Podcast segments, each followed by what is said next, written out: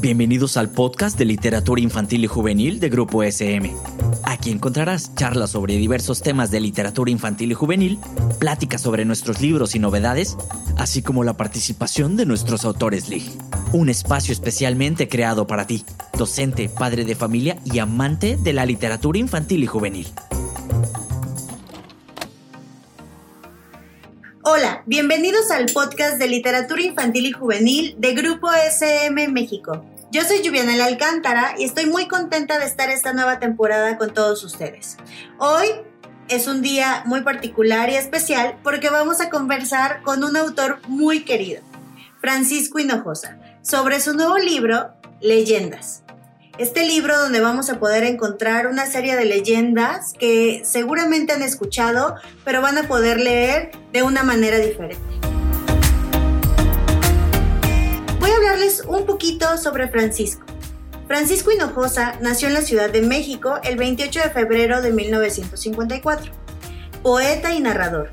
Estudió lengua y literatura hispánicas en la Facultad de Filosofía y Letras de la UNAM es autor de literatura infantil y juvenil, narrativa, poesía, dramaturgia, crónica, periodismo, libros de texto para primaria, secundaria y preparatoria.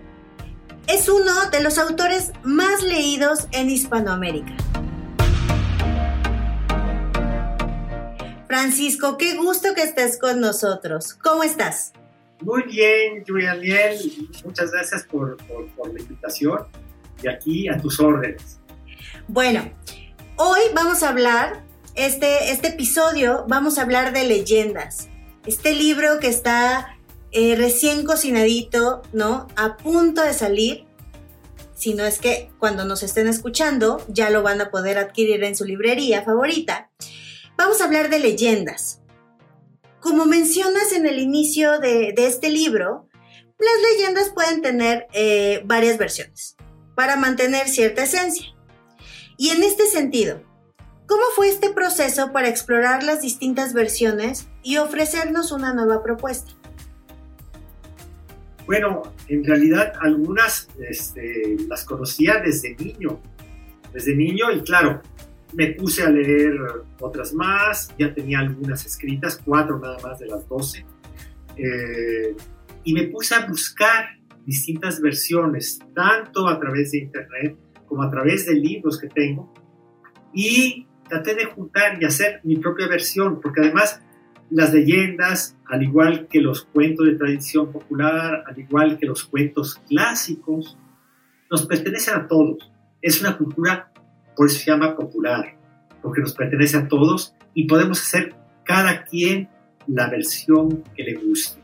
Y yo hice mis versiones como no, no ortodoxas, no apegadas a lo que dicen, este, pero sí más o menos como una media que me gustara a mí, que me provocara este, el gusto de escribirlas. Con la lectura de esta obra, eh, el lector, uno como lector, también puede hacer un recorrido por todo México, ¿no? Justo hablabas de estas 12, 12 eh, leyendas. ¿Cómo fue la selección de las 12 leyendas? Que conforman el libro. Ya nos hablaste de estas eh, cuatro iniciales, ¿no? Que, iniciaste con cuatro. Pero ¿cómo fue la selección de estas doce para que formaran el libro de leyendas? Bueno, en primer lugar, si quería tener un libro que fuera de acceso para todos, podríamos hacer un libro de leyendas de 400 páginas y, y no se trataba de eso, sino de algo que fuera significativo y que tomara como el, amplio espectro de lo que significan las leyendas, especialmente las leyendas que contienen una cierta dosis de espanto, de terror, le llaman leyendas de espanto, ¿no? Entonces sí me, me, fui por las que más me gustaban. Y las que yo había hecho primero eran leyendas de la colonia, leyendas de espantos de la colonia, como La Llorona, La Mulata de Córdoba, etcétera pero también quise ubicarla, ubicar el libro en leyendas contemporáneas, que tenían que ver con algo que podemos percibir todavía hoy en día. Por ejemplo, pongo, la, lo he conocido, la isla de las muñecas, que está en Xochimilco, en la Ciudad de México, y podemos llegar ahí, aunque hay una réplica, pero podemos llegar a original, llegamos ahí a una cosa de espanto, porque vemos así esta isla en, de, cuyos árboles y la choza, la casa que hay ahí, venden muñecas, muñecas destripadas, muñecas sin ojos, muñecas algunas este, más, más modernas.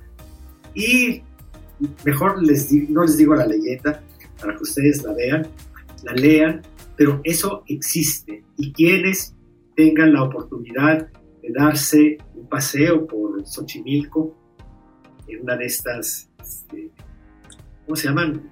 Chinampas. Trajineras.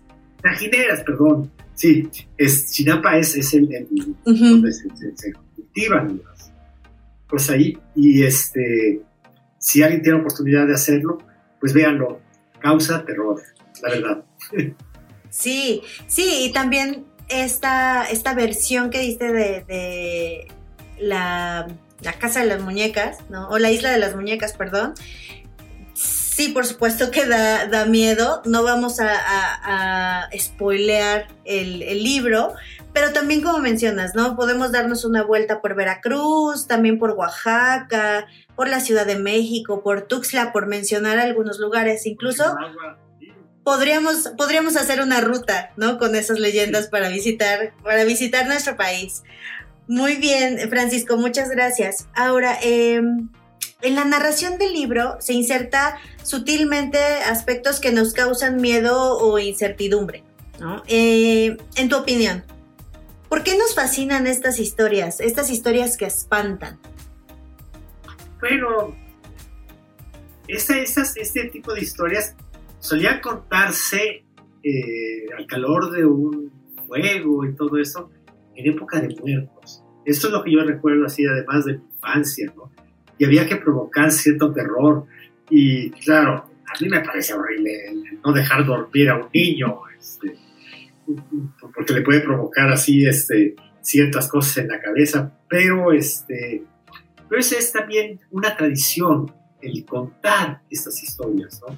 Y nos eh, regresamos a un mundo mucho más primitivo en el que después de las labores de casa, recolección y todo eso, se reunía la comunidad y se contaba un cuento. Y entre los cuentos que se contaban, pueden haber eh, muchas de estas, muchos de estos cuentos, digamos, son cuentos que están lindando con la realidad, porque se pasan por ser reales y, este, y por supuesto causan cierto temor y cierta desconfianza.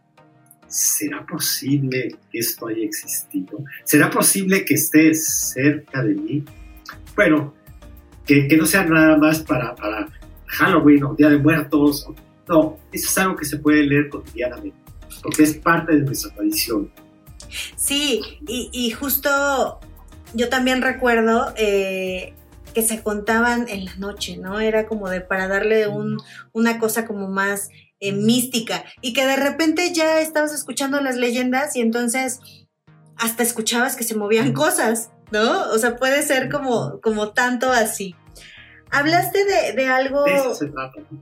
Sí, hablaste de algo eh, sobre la tradición, ¿no? En tu opinión, ¿por qué es importante recuperar esta tradición oral de las leyendas o incluso actualizarlas con historias más contemporáneas? Bueno, yo creo que, siempre hemos tenido una cantidad de, cuentos, leyendas, no solamente con otras partes del mundo, que nos hacen ser parte de un universo que no nada más así nuestro país, nuestro continente, sino todos los continentes, tenemos cosas muy similares y eso nos hace ser humanos y de alguna manera conformar una hermandad. Y esto tiene que ver mucho con estas historias de tradición popular. Un cuento que puede haber sido contado, digamos, en el siglo XV o antes, mucho antes, en Rusia, como la sopa de hacha, por ejemplo, en España puede haber sido contado tiempo después como la sopa de piedra. Y esto hace no nada más que, que, nos emparentemos todos, sino también que hace que las generaciones lo puedan leer. El más viejo lo puede leer, pero también el más joven de todos. Entonces creo que esa es la importancia de conservar esas tradiciones, el hacernos a todos mucho más unidos y no más divididos como estamos siendo ahora. Totalmente de acuerdo. Ahora, hablando de, del libro, la narración de cada leyenda tiene un ritmo muy particular.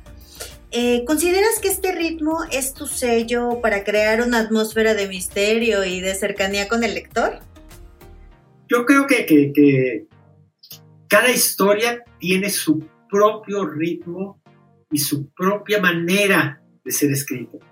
Yo no, no, no, no escribo con, con un parámetro así normal y digo, voy a, tengo una estructura y no, cada historia me va moviendo de manera distinta y la cuento de manera distinta. Entonces, espero que eso se, note y lo hago de la manera en la que más me satisface a mí mismo.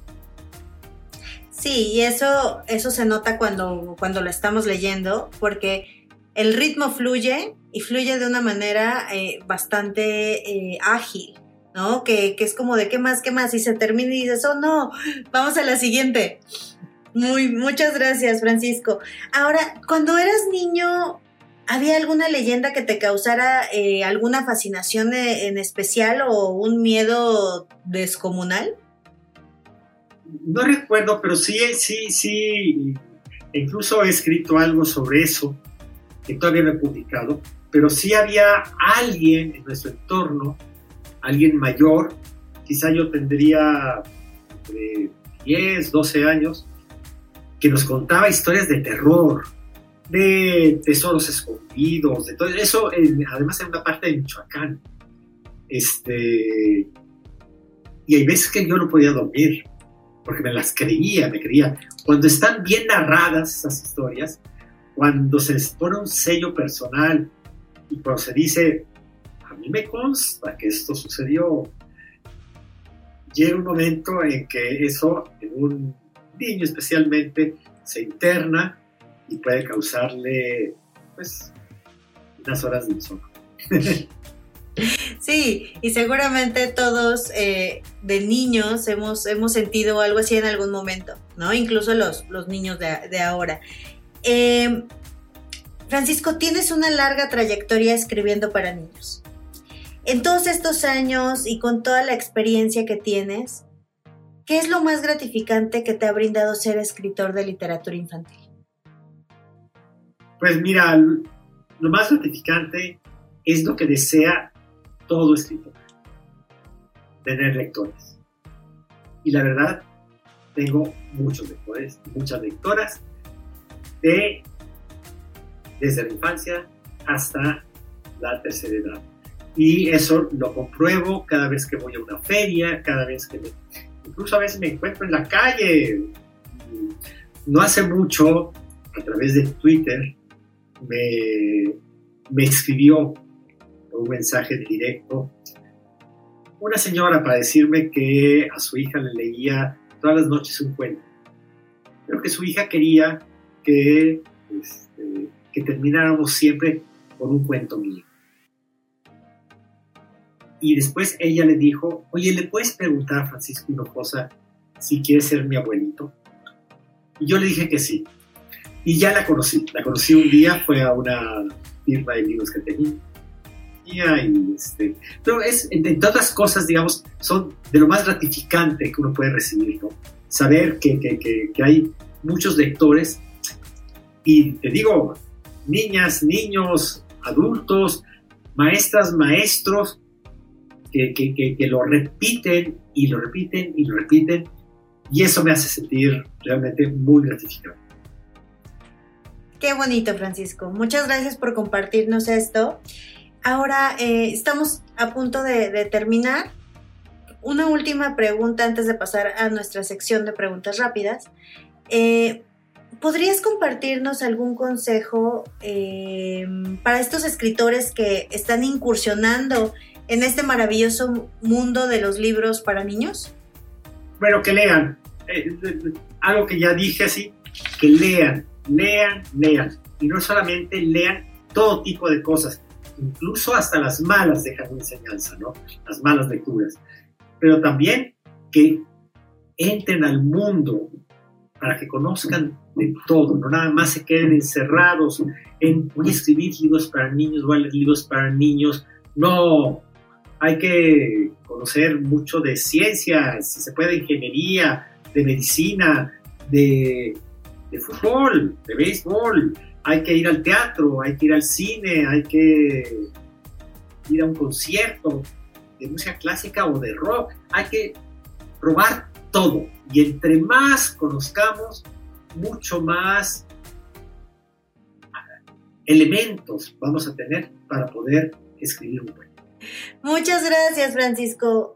Eh, vamos a tener una sección de preguntas rapidísimas. Entonces, lo primero que se venga a tu mente, ¿ok? ¿Listo? Listo. En una palabra, ser escritor de literatura infantil y juvenil es... Escribir literatura y quitar los adjetivos. No es infantil y juvenil, solamente literatura. Muy bien. Si llegara un extraterrestre por primera vez a la Tierra, ¿qué libro le regalarías? Bueno, tendría que ver primero qué me regalaría él a mí, pero en todo caso le regalaría alguno de sentencias muy claras, o sea, de aforismos. Por ejemplo, Lichtenberg. Muy bien. Para leer, ¿qué te gusta más, el té o el café? Empecé con café americano mucho tiempo, después seguí con el café express y desde hace unos 8 o 9 meses solamente té. Muy bien. Si tuvieras un genio de la botella, ¿qué deseos le pedirías para ayudarte con la creatividad? Que hiciera que todos los que pasan cerca de mi casa tuvieran un voto de silencio. Personas, músicos callejeros, compradores de colchones, tambores y vendedores de, de, de, de tamales. Pero que hubiera silencio. En cuanto no hay silencio, me tengo que parar. Muy bien. ¿Qué preferirías tener? ¿El zombie de tu escritor o escritora favorita? ¿O algún objeto de una historia llena de magia? Por supuesto, el objeto. Y quizá esa, esa lámpara de Aladino es la que más me gustaría. O quizá la, la ese tapete. La alfombra. Que hace, la alfombra que hace invisible a, a Harry Potter. O también ah. la alfombra de Aladino, pero la, la, la, alfombra que hace este, invisible a Harry Potter. La, sí, la capa de Harry Potter. Muy bien. Muchas gracias, Francisco. Hemos llegado al final de nuestro episodio. Gracias por compartir eh, todo esto con nosotros. Eh, ha sido muy lindo poder platicar contigo. Así que ya escucharon. Leyendas es un libro que les fascinará. Encontrarán 12 leyendas de México. Los invitamos a ir deprisa a su librería eh, favorita a conseguir leyendas que se encuentra en la colección El barco de vapor serie azul.